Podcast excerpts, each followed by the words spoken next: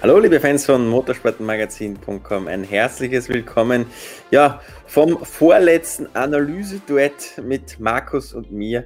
Diese Saison Valencia 2 ist geschlagen und ja, ihr habt es wahrscheinlich alle mitbekommen, wir haben einen neuen Weltmeister. Marc Marquez ist entthront, nachdem er nicht mit dabei ist. Der WM-Titel bleibt in Spanien grundsätzlich, geht aber von Katalonien nach äh, Mallorca eigentlich auf die Balearen äh, Juan Mir, also eigentlich ein sehr blöder Name auszusprechen, wenn man nicht tatsächlich aus Spanien kommt.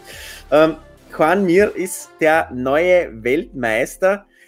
Ein Tipp, den man so im März wahrscheinlich absolut noch nicht vorhersagen konnte, mit dem man jede Menge Geld hätte machen können, wenn man da bei den Buchmachern rechtzeitig etwas einzahlt. Aber unserer Meinung nach ein absolut verdienter Weltmeister und im Endeffekt der einzige, der über die gesamte Saison eine souveräne Leistung gezeigt hat. Sind wir uns da einig, Markus? Da sind wir uns ausnahmsweise mal einig, ja. Na, also, äh, wie du gesagt hast, über die ganze Saison betrachtet, da kann es eigentlich nur einen Weltmeister schon mir geben, 2020 in der MotoGP.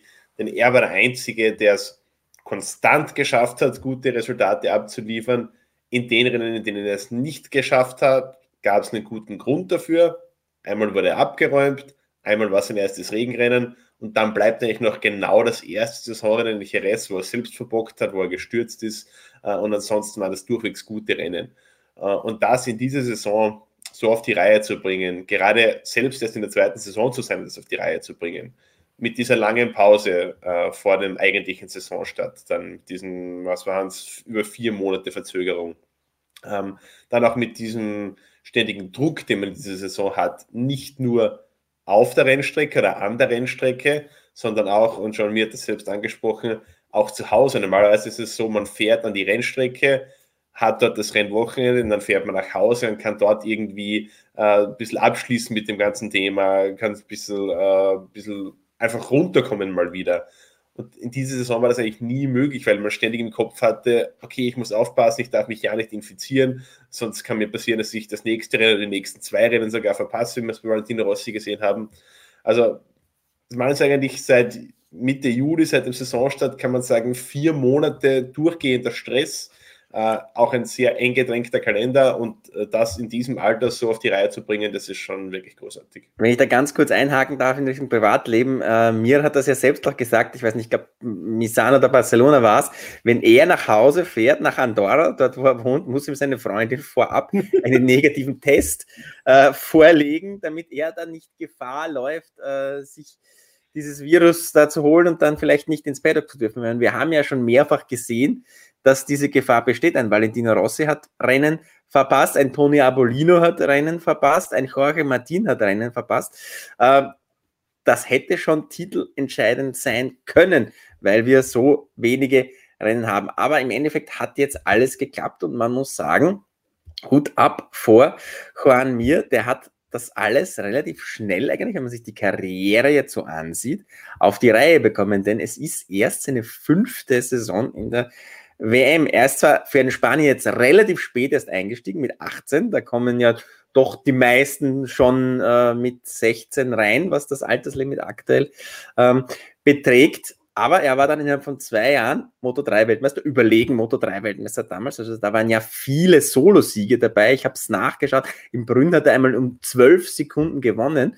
Also das ist in der aktuellen Moto 3 Welt ja geradezu absurd, solche Vorsprünge herauszufahren. Und, da war nicht nur ein Solosieg, da waren wirklich mehrere Solosiege dabei. Ein absolut souveräner Moto 3 Weltmeister ist dann in der Moto 2 innerhalb von eines Jahres wieder äh, da durchgegangen, hat nach, ich glaube, sechs oder sieben Rennen in der Moto 2 schon seinen MotoGP-Vertrag von Davide Brivio bekommen, hatte dann letztes Jahr ja sogar noch in Brünn bei einem schweren Testunfall mit Rückenverletzung äh, einen Rückschlag, da musste er aussetzen, hat sogar einen Sepang beim vorletzten Saisonrennen dann noch gesagt, er kann noch immer nicht äh, wirklich frei atmen bei hoher Luftfeuchtigkeit. Er hat tatsächlich gegen Ende auch Konditionsprobleme aufgrund der Atmung bekommen und jetzt im fünften Jahr schon Weltmeister. Also da muss er sich ja selbst gegen einen Valentino Rossi und einen Marc Marquez nicht verstecken.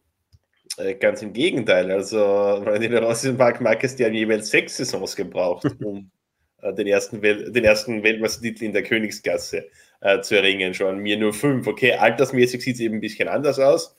Äh, Marc Marquez war damals 20 Jahre alt, schon mir ist jetzt 23. Nichtsdestotrotz, wenn man rein die Erfahrung in der WM betrachtet, äh, hat es schon mir schneller geschafft. Und äh, auch wenn man jetzt generell äh, sich dieses Feld ansieht, dann ist er einer der Piloten mit der wenigsten Erfahrung überhaupt, abgesehen natürlich von den Rookies in diesem Jahr, aber äh, ansonsten, also da gibt es nicht viele Fahrer, die weniger Rennen als er haben.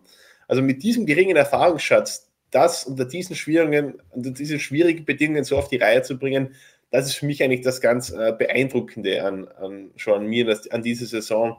Äh, aber generell, es ist e-, eben etwas, was man in seiner Karriere immer wieder gesehen hat, dass er in der Lage ist, sich wahnsinnig schnell an neue Gegebenheiten anzupassen.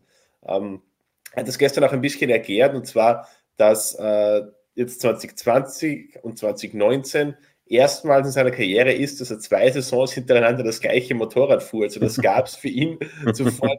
in der WM ist er KTM gefahren, ist Honda gefahren, ist Kalex gefahren und dann auch äh, der Nachwuchs, das hat alles durcherklärt. Also der Bre 125er GB in Spanien und irgendwelche Minibike-Meisterschaften, also er ist immer gewechselt, immer andere Motorräder gehabt. Äh, und somit glaubt er zumindest, hat er das eben auch gelernt, äh, eben sich schnell auf neue Motorräder einzustellen. Ja, wenn man sich seinen Werdegang vor der WM ansieht, der ist ja der erste Weltmeister, der es tatsächlich aus dem Rookies Cup geschafft hat, zu den äh, MotoGP-Ehren zu kommen. An dieser Stelle auch äh, ein großes Lob und eine große Gratulation an alle, die dort arbeiten, an Gustl Auinger, äh, der ja diesen Cup auch aufgebaut hat. Mit dem wollen wir in den nächsten Wochen irgendwann auch mal sprechen, wie der äh, mir denn so als ja, 14-, 15-jähriger Bursch war, als er im Rookies Cup gefahren ist. Aber da sieht man auch schon, bin ich der Überzeugung, dass das einfach eine irrsinnig gute Ausbildung ist. Also man hat es in den vergangenen Jahren schon gesehen. Zarko war der Erste, der es in die äh, WM geschafft hat. Ein Oliveira ist dort gefahren, der jetzt einen Sieg geholt hat. Also das ist schon eine, eine wirklich verdammt gute Ausbildung üblicherweise eigentlich jetzt nicht primär für Spanier gedacht, die ja meistens ein Budget mitbringen und dann gleich in der spanischen Meisterschaft anfangen. Aber wenn man sich äh, Mirs Entwicklung ansieht, er hat ja auch irrsinnig viele talentierte Motorradfahrer, obwohl er eigentlich ein bisschen später erst, wie gesagt, eingestiegen ist, überrundet mittlerweile. Denn im Rookies Cup ist er gefahren mit einem äh, Bastianini, mit einem Martin, gegen die hat er teilweise verloren. Die kommen erst nächstes Jahr äh, in die in die MotoGP Klasse. In Spanien ist er, äh, glaube ich, Vierter geworden. Da war ein Pulega vor ihm, da war ein Arenas vor ihm. Äh, das sind alles Leute, die noch ein paar Jährchen weg von der MotoGP sind, so sie denn überhaupt dort je hinkommen. Also man muss schon sagen, der hat sich da schon auf der Überholspur durchgesetzt und ich habe ja auch einen Kommentar dann gestern äh, nach seinem WM-Titel dazu verfasst, natürlich auf motorsportmagazin.com, alles abrufbar, wo ich gesagt habe, der ist keine Weltmeister-Eintagsfliege. Also es ist eine sehr, sehr seltsame Saison gewesen mit sehr speziellen Bedingungen. Ja, er hat nur einen Saisonsieg auch geholt, der ihn da zum WM-Titel gereicht hat. Aber so wie er sich über die gesamte Saison präsentiert hat, ist das ein Fahrer, den man auf jeden Fall in den kommenden Jahren auf dem Zettel haben muss. Und so ein WM-Titel gibt dir normalerweise nur noch viel mehr Selbstvertrauen, noch viel besseres Auftreten auf der Strecke. Und ich denke, da kommt einer daher, den man in den nächsten Jahren auf jeden Fall in weiteren Titelkämpfen sehen wird. Ob es noch zu weiteren Titeln reichen kann, ist dann natürlich immer von diversen Faktoren abhängig. Aber ich sage schon, mir ist definitiv öfters noch in Titelkämpfen zu sehen. Pflichtest du mir dabei? Ja, absolut, weil ich glaube, ein Fahrer, der sich in dieser Saison den Titel gesichert hat, der kann in jeder Saison den Titel gewinnen, weil ich glaube, man muss sich schon vor Augen halten, wie brutal die Saison, diese Saison eigentlich war. Also, er hat Marc Marquez körperlich in die Knie gezwungen die hat äh, einen Andrea Dovizioso und einen Cal Crutchlow zum Karriereende bewogen. Die hat einen Valentino Rossi krankheitsbedingt in die Knie gezwungen. Also, und, und zu seiner schlechtesten Saison aller Zeiten geführt? Man muss sich das mal vor Augen halten. Das sind jetzt alles bei Weitem keine schlechten Fahrer. Also Valentino Rossi, Marc Marquez sowieso zwei der größten, Andrea Dovizioso, dreifacher Vize-Weltmeister in den letzten Jahren und auch Ken Crutchlow hat äh, drei MotoGP-Rennen gewonnen, also der weiß auch, wie es läuft. Also insofern, äh, wenn man sich da durchsetzt, dann, wie du sagst, dann kann man da auch in den nächsten Jahren äh, sicher ganz vorne mitfahren. Vor allem, weil ich auch der Meinung bin, dass Sean Mir noch lange nicht am Zenit angekommen ist. Äh, wir hatten gestern Abend noch die Möglichkeit, mit Davide Privia zu sprechen, mit dem Suzuki-Teamchef, und der meinte auch, ähm, weil die Frage war eben, weil er damals auch bei Yamaha schon Teamchef war, als Valentino Rossi seine Weltmeistertitel gewonnen hat, äh, ob er irgendwie diese zwei Fahrer ein bisschen vergleichen kann. Und er meinte da also, ja, nicht wirklich, weil als Valentino damals zu Yamaha gekommen ist, war er ja schon fünffacher Weltmeister, war quasi schon ein, ein fertiger, ausgereifter Pilot. Und das sieht er bei schon an mir noch nicht. Also er meinte, ich glaube, lass mich jetzt die Zahl nicht falsch sagen, aber ich glaube, er meinte, drei bis vier Jahre dauert seiner Meinung nach Meinung nach noch bis schon mir wirklich am absoluten Limit ist. Also, dass man wirklich sagen kann, das ist jetzt ein fertiger Pilot, der wird jetzt nicht mehr besser quasi. Äh, also wenn man jetzt schon einen Weltmeistertitel in der Tasche hat und quasi diesen Blick nach vorne hat, okay, in den nächsten ein, zwei, drei Jahren äh, kann ich nochmal dazulernen, kann ich mich noch verbessern, äh, dann glaube ich, entsteht da auch im Zusammenhang mit der Suzuki, die im Moment einfach ein super Motorrad ist, was auch Alex Rins immer wieder gezeigt hat, dann entsteht da schon ein Paket, äh, das, glaube ich, der Konkurrenz ein bisschen Sorgen machen muss. Ja, du hast recht, aber die Fans glauben also noch nicht so wirklich an ihn. Wir haben ja gestern Abend dann auch äh, auf Instagram, in den Instagram Stories eine Umfrage gemacht, ob Juan Mir überhaupt nochmal einen Titel holen wird. Da war es so ungefähr 50, 50, 51, 49, so ganz knapp. Äh, also so wirklich überzeugt von den Qualitäten ist da draußen noch niemand, aber ich bin überzeugt, dass im nächsten Jahr, wenn das alles wieder in geordneteren Bahnen abläuft, ähm, dass spätestens da Juan Mir seine Kritiker, glaube ich, Lügen strafen wird. Denn man muss jetzt mal sehen, das technische Reglement äh, ist über den Mittag quasi eingefroren. Der Motor bleibt gleich, es gibt Restriktionen, man kann jetzt auch nicht irrsinnig viel testen. Es gibt keinen äh, Nachsaisontest, den es üblicherweise immer, immer nach dem letzten Saisonrennen gab. Es gibt im Endeffekt überhaupt nur sechs Testtage vor dem nächsten Saisonstart und die Suzuki ist das kompletteste Motorrad und das wird auch im nächsten Jahr so bleiben, zumal sich dort ja auch die Fahrerpaarung nicht ändert. Rins und mir gleich bleiben, mit, mit diesem Motorrad weiterarbeiten, mit dem sie schon zwei Jahre arbeiten. Also da kommt auf einen Marc Marquez, so er denn beim Saisonstart überhaupt schon wieder fit ist, jede Menge Arbeit zu. Da kommt auf Yamaha jede Menge Arbeit zu. Da kommt auf Ducati in dieser Neuordnung des Werksteams jede Menge Arbeit zu und auch auf äh, KTM und Aprilia. Also bei den Buchmachern wird der liebe Herr Mir und wird Suzuki eine deutlich bessere Quote im nächsten März haben, als sie sie in diesem März hatten. Davon gehe ich aus. Ähm, an Suzuki übrigens auch eine Gratulation zum ersten Mal Team-Weltmeister. Das ist eine Wertung, die gibt es erst seit Einführung der MotoGP-Klasse 2002. Die haben Honda und Yamaha dominiert. Ducati hat sie einmal gewonnen und jetzt auch Suzuki und in Portimao geht es ja auch noch um die Triple Crown quasi, denn in der Herstellerwertung liegt man jetzt gleich auf mit Ducati. Äh, man darf sich ein bisschen wundern, wie Ducati das schafft, aber sie haben ja immer wieder diese einzelnen Ausreißer. Einmal ist Petrucci gut, alle anderen kacke, einmal ist der Huzioso gut, alle anderen kacke, dann ist Miller gut, alle anderen kacke. Also als ich mir gestern diese, diese Herstellerwertung angesehen habe nach dem Rennen, da bin ich echt so, so cartoonmäßig vom Bildschirm gesessen, so also wie Ducati da hingekommen ist auf diesen ersten Platz parallel mit Suzuki. Es ist mir aktuell ein bisschen ein Rätsel, aber ja, ähm, spannendes Finale da auf jeden Fall im Portugal. Ja, wenn die, beste, wenn die beste Suzuki vor der besten Ducati landet, dann schaffen sie diesen Titel auch noch. Den haben sie schon siebenmal gewonnen, äh, zu den Bear Machine Zeiten und zu den Uncini Lucinelli Zeiten, siebenmal in Folge, damals aber seit, ich glaube 1982 ja, war der letzte, da waren wir beide noch nicht einmal geboren. Also vielleicht gelingt da ja auch noch ein großes Comeback. So, jetzt genug vom Weltmeister und vom Weltmeisterteam. Kommen wir auf das Rennen zu sprechen, denn dort hatte ja äh, mir nichts äh, mit den Vorderplätzen zu tun. Dort hatte Suzuki nach dem Doppelsieg im ersten Rennen äh, auch nichts mit den vordersten Plätzen zu tun. Es ging zwischen Morbidelli und Miller.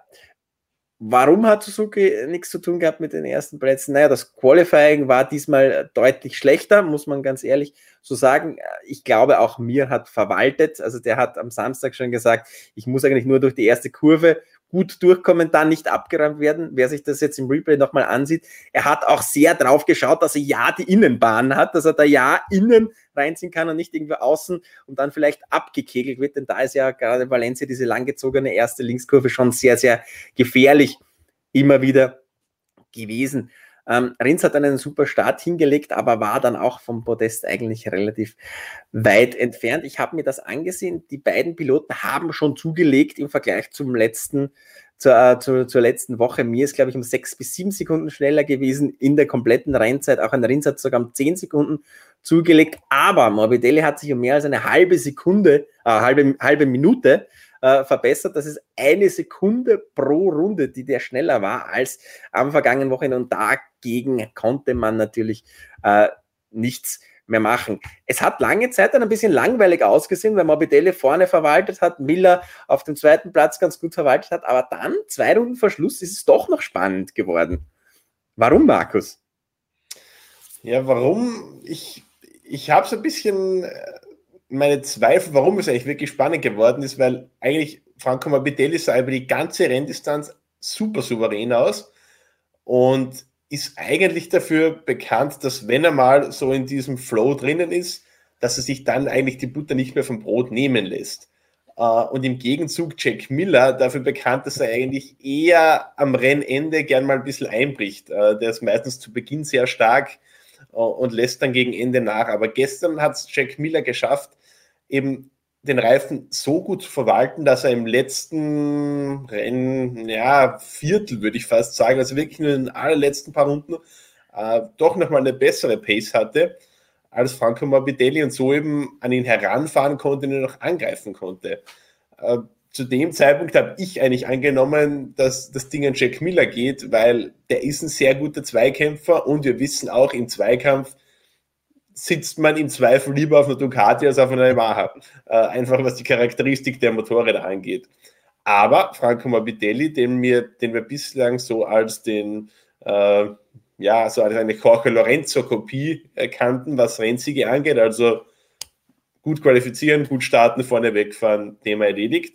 Der hat gestern gezeigt, dass er auch wirklich in einem Showdown in der letzten Runde oder in den letzten Runden, na, war ich nur die letzte Runde, äh, dass er da sich auch wirklich äh, durchsetzen kann mit harten, aber guten und fairen Manövern. Also das war alles blitzsauber.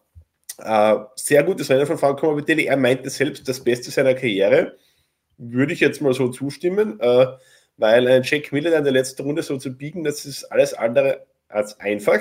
Äh, auch Jack Miller in der letzten Runde zweimal zu überholen ist auch nicht leicht. Gerade in Valencia ist eine Strecke, wo es sehr schwierig zu überholen ist. Äh, da zweimal den Konter zu schaffen, auch das war richtig stark. Also äh, sehr gutes Rennen von beiden Fahrern. Auch Jack Miller möchte ich da wirklich, möchte ich da wirklich loben. Auch der ist ein ganz tolles Rennen gefahren. Ähm, der war ein bisschen so ehrlich, ist mir vorgekommen. Also er hat sich schon irgendwie gefreut über diesen Zweikampf, über diesen coolen Zweikampf mit Morbidelli, aber jetzt wieder knapp den Sieg zu verpassen, nachdem er den Spielberg schon knapp verpasst hat, äh, das hat ihn schon ein bisschen gewurmt, glaube ich. Aber für uns Zuschauer war es auf jeden Fall ein geiles Rennen zum Ansehen. Ja, er hat ja ganz offen gesagt, sein Masterplan war in die letzte Runde hinein auf der Geraden einfach so, ja, so Papi, vorbei zu segeln, hat er gemeint. Vorbei zu segeln, genau, vorbei zu spazieren geradezu. Äh, man muss ja auch sagen, Morbidelli hat im Regelfall die langsamste Yamaha, weil er äh, da ein Vorjahresmodell fährt und mit der Ducati-Bauer hat sich Miller gedacht, okay, das wird ein Kinderspiel, aber dann hat Morbidelli tatsächlich so gut aus der letzten Kurve rausbeschleunigt, dass er das so lange hin, diese Überholmanöver so lange hinauszögern konnte, dass sich Miller in die erste Kurve hinein verbremsen musste geradezu.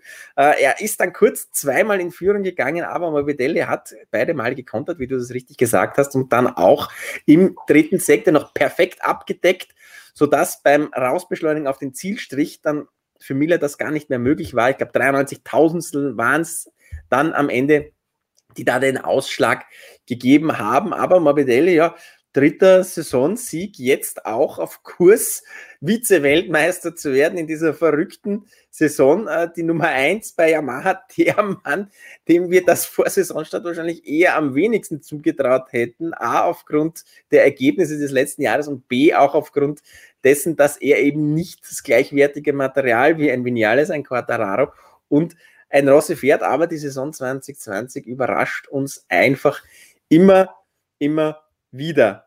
Jetzt ist halt die Frage, ob gleichwertig in diesem Fall bedeutet minderwertig oder mehrwertig. Ich tendiere fast schon dazu zu sagen, äh, dass die 2019er Yamaha vielleicht sogar die bessere Yamaha ist. Also wenn man sich hm, die Ergebnisse anschaut von Morbidelli, Äh, man darf auch nicht vergessen, in Jerez 2 hatte der einen Motorschaden.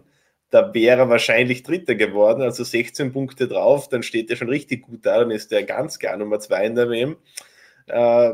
Also ich würde sagen, Franco Morbidelli der konstanteste Yamaha-Pilot in dieser Saison.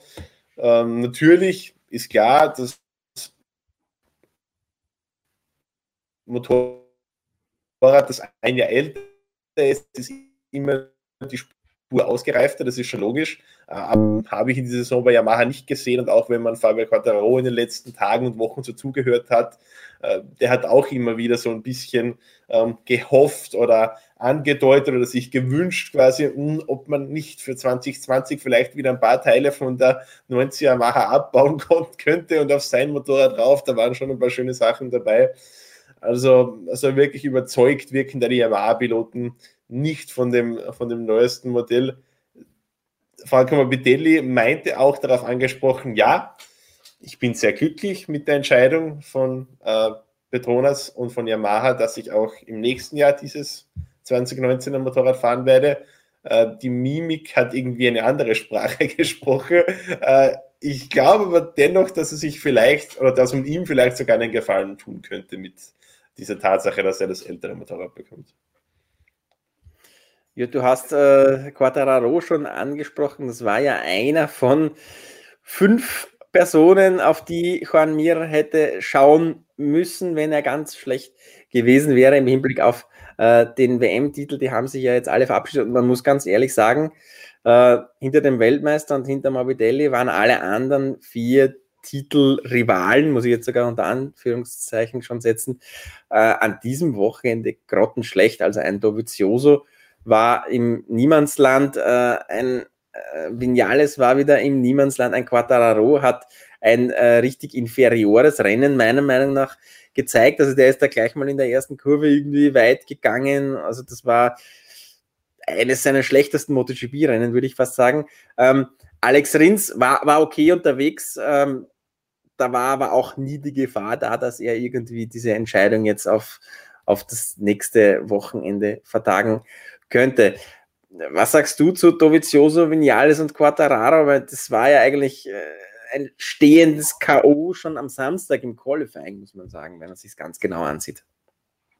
Ja, also ich möchte beipflichten, was Alex Rins angeht. Also das war ein ordentliches äh, Rennen, finde ich. Qualifying war, wie man es von ihm kennen, leider. Wir dachten, dass er die Qualifying-Schwäche ein bisschen abgelegt hat, aber anscheinend doch noch nicht ganz. Aber das Rennen an sich war ordentlich, vierter Platz, also da kann man nicht meckern. Dovizioso, ja, ungefähr das, was wir die ganze zweite Saisonhälfte eigentlich gesehen haben. Also so irgendwo siebter, achter Platz rum hat er sich halt eingependelt ja, ist jetzt kein desaströses Resultat, aber ist halt auch nicht das, was man sich von einem Mann, der in den letzten drei Jahren Vize-Weltmeister war, erwartet. Also äh, das war einfach insgesamt über die Saison, war es da einfach zu wenig. Und die Yamahas würde ich einfach zusammenfassen mit, die 2020er Yamahas, sagen wir es so, würde ich einfach zusammenfassen mit einfach zu langsam an diesem Wochenende. Schlicht und ergreifend. Also Quattaro hat diese Fehler gemacht, ja, aber er hat es gesagt und das glaube ich ihm auch, die Fehler sind passiert, weil er einfach komplett über dem Limit gefahren ist. Er wusste, was die Pace betrifft, haben wir ungefähr so das Potenzial, Platz 10 vielleicht. Und da ungefähr sind auch Vinales Rossi gelandet, in, in dem Bereich im Feld. Also das war wahrscheinlich wirklich ungefähr die Pace, die die 2020er Yamaha hatte. Aber er wollte eben keinen zehnten Platz, sondern er wollte einfach schauen, was noch geht, eben mit zur Not mit der Brechstange eben diesen WM-Kampf irgendwie noch nach Portimao tragen. Ja, so ist das Rennen dann auch gelaufen, also schon gleich zu Beginn dieser Ausritt und dann auch der Sturz. Also im Endeffekt war es egal, weil äh, schon mir hat abgeliefert und das hätte sowieso nichts dran geändert.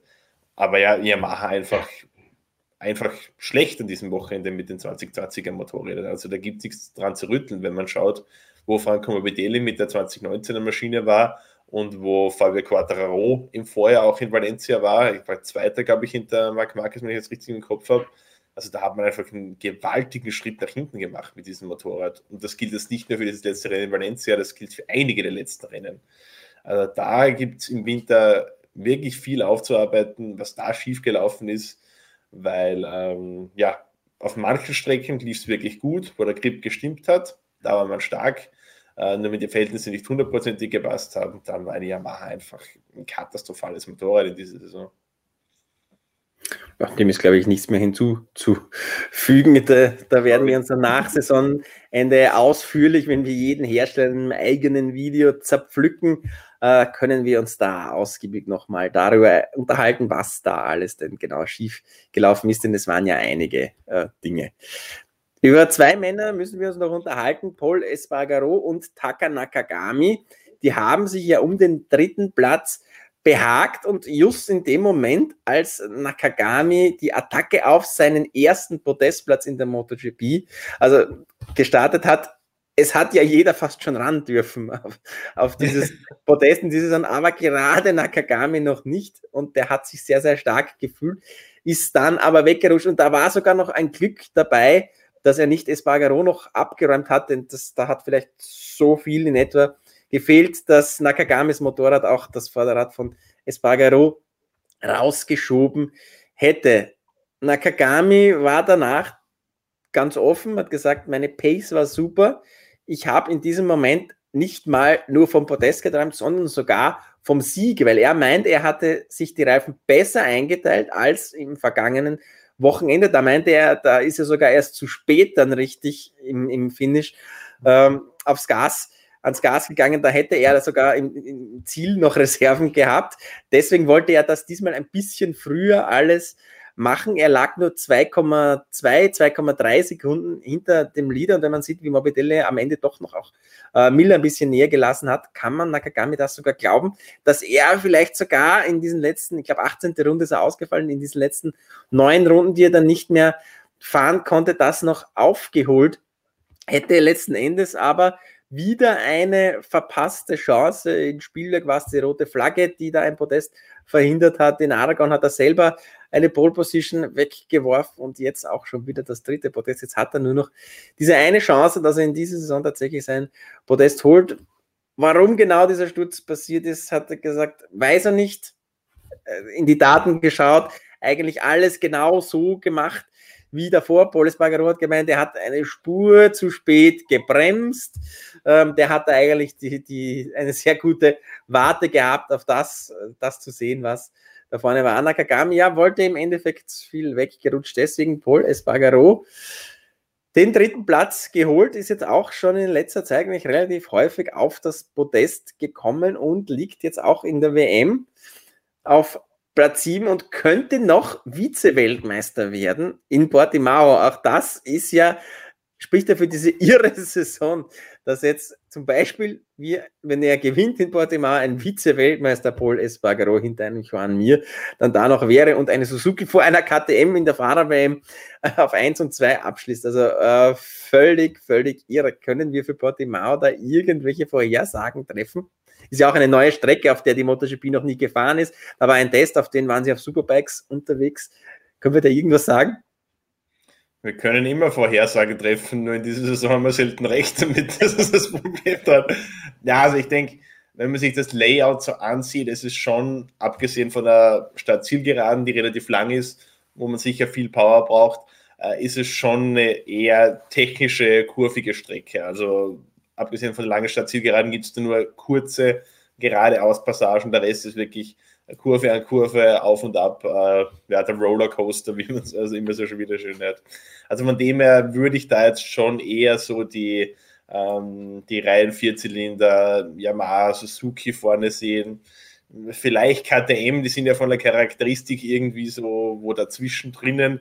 Ähm, und was man eben da bedenken muss, KTM hat jetzt in Portimao nicht diesen Nachteil äh, gegenüber anderen Herstellern, den man auf anderen Strecken hat, und zwar, dass eben die Erfahrungswerte nicht so dick da hat, wie es Honda, Yamaha oder Ducati haben, die eben schon lange dabei sind. Was ja was ist, was wir jetzt eben immer in diesen Doppelrennen auf gleicher Strecke gesehen haben, dass sich da KTM viel leichter tut, weil man einfach mehr Vorlaufzeit, Vorlaufzeit zu diesem Rennen hin hat. Also von dem her würde ich sagen, Yamaha, Suzuki, KTM vielleicht schätze ich da jetzt mal am stärksten ein aber soll jetzt nicht bedeuten, äh, dass nicht die anderen Hersteller auch eine Chance haben. Aprilia durfte als einziger Hersteller bei diesem Test dort mit den MotoGP-Bikes testen, also auch die Einsatzfahrer, Alex Spargaro durfte das. Ähm, das könnte vielleicht ein kleiner Vorteil sein. Äh, aber ich glaube, zu viel, äh, zu große Prognosen kann man da jetzt, kann man da jetzt nicht abgeben für dieses Finale. Was wir wissen ist, dass die MotoGP entschieden ist, aber zwei Klassen erst in Portimao ihren Weltmeister küren würden und dort jeweils noch mehr als zwei Personen die Chance haben. In der Moto 2 haben wir ein richtiges Hammerfinale, denn äh, dort sind noch vier Personen möglich, vier Fahrer, die Weltmeister werden können. Bastianini aktuell 14 Punkte vor Los, dann kommen auch noch Marini und Bezecchi. Aus diesem Quartett waren drei diesmal nicht auf dem Podest. Bezecchi lange in Führung gelegen und dann aber doch noch aufgefressen von Jorge Martin und von Hector Gasol. Wenn der das gewonnen hätte, wäre der noch dick da gewesen fürs Finale. Jetzt äh, muss er gewinnen und auf Schwächen von den anderen hoffen. Also das ist eher eine mathematische Chance. Aber zumindest die ersten drei haben noch alle äh, Trümpfe in der Hand. Und bei Jorge Martin muss man auch sagen, der liegt jetzt, glaube ich, ein bisschen über 40 Punkte hinten, hat aber zwei Rennen ja verpasst aufgrund der, dieser, dieses positiven Corona-Tests. Also da sieht man auch, wie Corona äh, in dieser Saison Titelchancen teilweise zunichte gemacht hat. Und du hast jetzt gerade den Algorithmus zunichte gemacht, weil du das böse C-Wort verwendet. Achso, ist das, macht das dann alles kaputt. dann muss ich gleich eine Telegram-Gruppe äh, dann gründen, wo ich meine Theorie äh, weitergeben kann. Nein, aber reden wir doch, äh, reden wir doch wieder über die Motor 2. Sam Lowe's, äh, ein sehr, sehr schwerer, also schwerer Unfall, also ein sehr unglücklicher Unfall am Samstag und der war dann völlig von der Rolle eigentlich, muss man sagen. Ja, es hat schon so ausgesehen, als hätte er ziemlich starke Schmerzen äh, in seinem Arm, da wo er, der rechte Arm war, wo er eben das Motorrad nochmal so drauf bekommen hat. Im Kies da ganz, ganz unglücklicher Sturz. Ähm, auch man hat sofort gesehen, als er zurück in die Box gekommen ist, großer Eisbeutel drauf. Also ähm, das war, glaube ich, kein lustiges Rennen für Sam Lowe. Ähm, in Anbetracht dessen, dass er da noch Punkte geholt hat, eh ein sehr ordentliches Resultat äh, kann man schon so sagen. Aber es sind jetzt auch nicht sonderlich viele Tage bis Portimao, also ob das bis dahin so wirklich gut wird, hm, habe ich so meine Zweifel. Und Portimao ist halt der, die Strecke wahrscheinlich, die man am allerwenigsten fahren will, wenn man so eine Verletzung hat, äh, weil da ist es unglaublich körperlich, also da wirken, wirken wahnsinnige Kräfte eben durch die, durch die Hände, durch die Arme auch. Also von dem her tue ich mir jetzt schwer, äh, Sam Lowe da irgendwie noch äh, große Titelchancen zuzugestehen. Ich denke im Normalfall Enea Bastianini, der hat jetzt einigermaßen komfortablen Polster für dieses letzte Rennen, ähm, hat die letzten Rennen, die vergangenen Rennen jetzt eigentlich wenig anbrennen lassen. Von dem her würde ich da schon sagen, äh, Enea Bastianini in einer vergleichsweise komfortablen Position.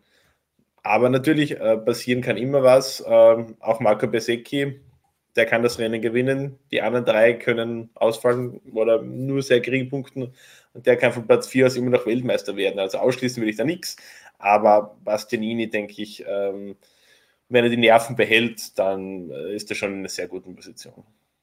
Ja, für Besecki ist natürlich auch dieses Doppel-Null aus Aragon doppelt bitter, denn wenn er die Punkte noch hätte, also da war er wirklich sehr, sehr gut unterwegs, dann wäre er vielleicht sogar voran, aber ich gebe dir recht, Bastianini ist seit diesem Highsider da in, in der ersten Kurve in Spielberg, wo es dann diesen schlimmen Unfall auch gab mit Siren, äh, nicht mehr ausgefallen. Der verwaltet sich da ein bisschen äh, zum Titel.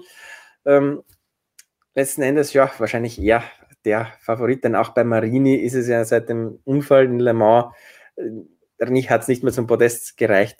Wird das schwierig. Noch spannender ist es aber in der Moto 3, denn Arenas und Okura nicht auf dem Podest diesmal. Wieder, aber Toni Abolino, erster Saisonsieg und jetzt plötzlich auch auf elf Punkte dran. Und das ist ein Vorsprung, mit dem tatsächlich dann alles noch passieren kann, wenn er da jetzt wieder gewinnt oder vielleicht sogar nur einen zweiten Platz holt. Aber auch bei ihm, auch er hat ein Rennen verpasst, weil er aufgrund des italienischen Protokolls in einem Flieger war, wo eine positive getestete Person war. Er hat nie einen positiven Test selber abgegeben, musste aber zu Hause bleiben und hat deswegen ein Rennen verpasst. Und auch da jetzt muss man sagen, wenn es Apoline knapp nicht wird, wahrscheinlich diese strikten Protokolle, die es dieses Jahr gibt, die WM mit entschieden. Aber man muss sagen, Apoline vom Momentum her super. Er hat nichts zu verlieren. Er hat jetzt gewonnen. Der hat richtig, haben wir auch gesehen, das war, hat ihn nochmal richtig, richtig angefeuert. Und gerade bei Ogura ging relativ wenig, der wirkte ein bisschen verkrampft in den letzten Rennen. Und Arenas hatte einiges an Pech und scheint das ein bisschen nachzudenken auch schon. Ähm, wie bewertest du den Moto 3 Titelkampf? Ja, ich sehe das eigentlich so wie du. Äh, Abolino ist irgendwie in einer angenehmeren Position, weil ja, der gibt halt einfach alles, versucht das Rennen zu gewinnen, dann muss er eh schauen, was sonst noch passiert. Und Arenas ist irgendwie so, ja, nicht volles Risiko gehen, aber elf Punkte erlaubt halt auch nicht viel. Also das erlaubt einen dritten Platz noch, aber der vierte ist dann schon zu wenig. Und wir wissen gerade der Motor 3, da kann es dir passieren, dass du äh, als Erster aus der letzten Kurve kommst und dann im Ziel bist du Fünfter. Das haben alle schon gesehen. Das hat Albert Renes diese Saison schon selbst erlebt, äh, in Aragon zum Beispiel. Also, ja, ist eine bisschen schwierige Situation. Also, natürlich, wenn er sieht, Abolino ist eh äh, irgendwo weiter hinten, weil das war auch in dieser Saison schon der Fall, dass Abolino wirklich schwache Rennen hatte, wo er äh, eigentlich mit den Spitzenpositionen nichts zu tun hatten, dann ist es gut für ihn. Aber wenn Abolino vorne ist, um den Sieg kämpft oder vielleicht sogar ein bisschen vorne wegfahren kann, äh, dann muss Albert Arenas gehörig aufpassen. Also ich würde jetzt im Moment fast lieber in der Haut von, von Tony Abolino stecken und nicht nur, weil ich finde, dass er so ein unglaublich geiler Typ ist. Ja, ist äh, äh, ein ziemlicher, ziemlicher Styler, der sich da nicht viel pfeift, muss man schon sagen. Gut, das, damit beenden wir unsere Analyse, denn es geht ja schon in einer Woche weiter in Portimao. Dann das Ende des Triple Headers, das Ende dieser Saison wir sind dann ganz froh. Wir widmen uns dann noch unserem letzten Magazin, dem Weltmeister des Champion-Ausgabe. Wir können diese Woche ja schon anfangen, denn in der MotoGP wissen wir ja schon, wer Weltmeister ist und wir werden unsere große Aufmacher-Story natürlich Juan Mir und dem Aufstieg von Suzuki widmen. Das ist schon beschlossene Sache. Da werden wir dann bald alles eintüten. Wenn ihr an unserem Magazin interessiert seid, unten ist der Abo-Link. Könnt ihr mal kurz reinschnuppern. Wie gesagt, die Ansage 40 Seiten Motorradsport auch dann Anfang Dezember und mit Johann mir im Aufmacher. Ansonsten unseren YouTube-Kanal Motorsportmagazin Motorrad abonnieren und die Glocke setzen, damit ihr über unsere Talks weiterhin Bescheid wisst. Wir werden uns auch in der Offseason den Mund fusselig quatschen. Nachträglich diese Saison noch sezieren schön. Da werden wir auch unseren Riding Coach Horst sicher wieder das eine oder andere Mal mit ins Boot holen, damit auch ein deutscher Anteil hier bei uns zwei Österreicher noch seine Berechtigung hat. Ansonsten, ja, nächste Woche wieder einschalten, auf motorsportmagazin.com klicken. Letztes MotoGP-Rennen in Portimao, Titelentscheidung in Moto 2 und Moto 3 und wir dürfen uns jetzt verabschieden von euch. Ciao. Servus, ciao.